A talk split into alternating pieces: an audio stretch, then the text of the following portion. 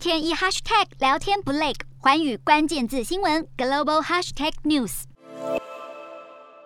来到夜店狂欢，不用保持社交距离，也不用再戴口罩。北欧国家丹麦在今年二月就已经全面解除封锁，丹麦现在更要成为全球第一个停止新冠疫苗接种计划的国家。从五月十五号开始，丹麦政府不会再请民众打疫苗，但全国各地的疫苗接种站还是会持续开放，提供想要打疫苗的民众使用。而丹麦之所以这么做，主要原因就是疫苗覆盖率高，疫情已经出现逆转。丹麦完整打完两剂的民众已经达到百分之八。八十九，百分之七十六的人打完第三剂。至于五到十一岁孩童，百分之三十七已经完整施打疫苗。此外，在 Omicron 成为主流病毒株后，丹麦大约七成以上的人已经确诊过，这代表群体免疫高。但感染过不代表不会再重复染疫。丹麦公卫官员并且呼吁，染疫风险高的民众要施打疫苗。而且随着病毒持续变异，丹麦不排除有可能会在秋天重启疫苗接种计划。至于欧盟的疫情现况，欧盟执委会表示估计欧盟大约百分之七十七的人口已经确诊过，欧盟已经逐渐走出疫情紧急阶段，不需要再大规模通报确诊病例，